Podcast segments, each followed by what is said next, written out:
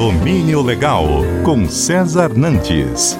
Oferecimento Porter. Planos de portaria a partir de R$ 3.490 e o primeiro mês grátis.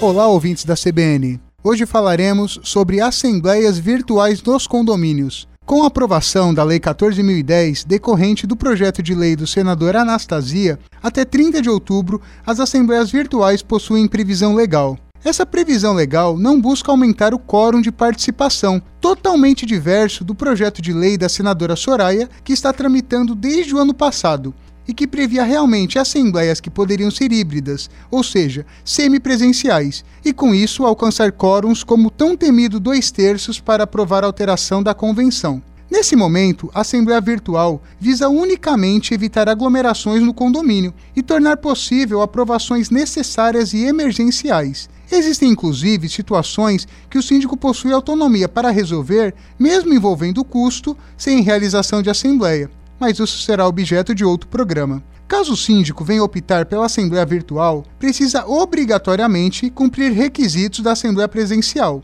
respeitando então determinações trazidas pelo Código Civil e Convenção, entre elas prazo para convocação, forma de comunicação aos condôminos, confirmação que 100% dos condôminos foram convocados, edital contendo local, horário de primeira e segunda convocação, ordens do dia, entre outros. E quando a assembleia for realizada, que a plataforma eletrônica obrigatoriamente contenha uma forma de identificação do condômino que está participando, que consiga desconsiderar voto de inadimplente e que consiga passar para todos os condôminos a voz, para que realmente todos possam opinar e exercer o principal papel da Assembleia, que é a democracia.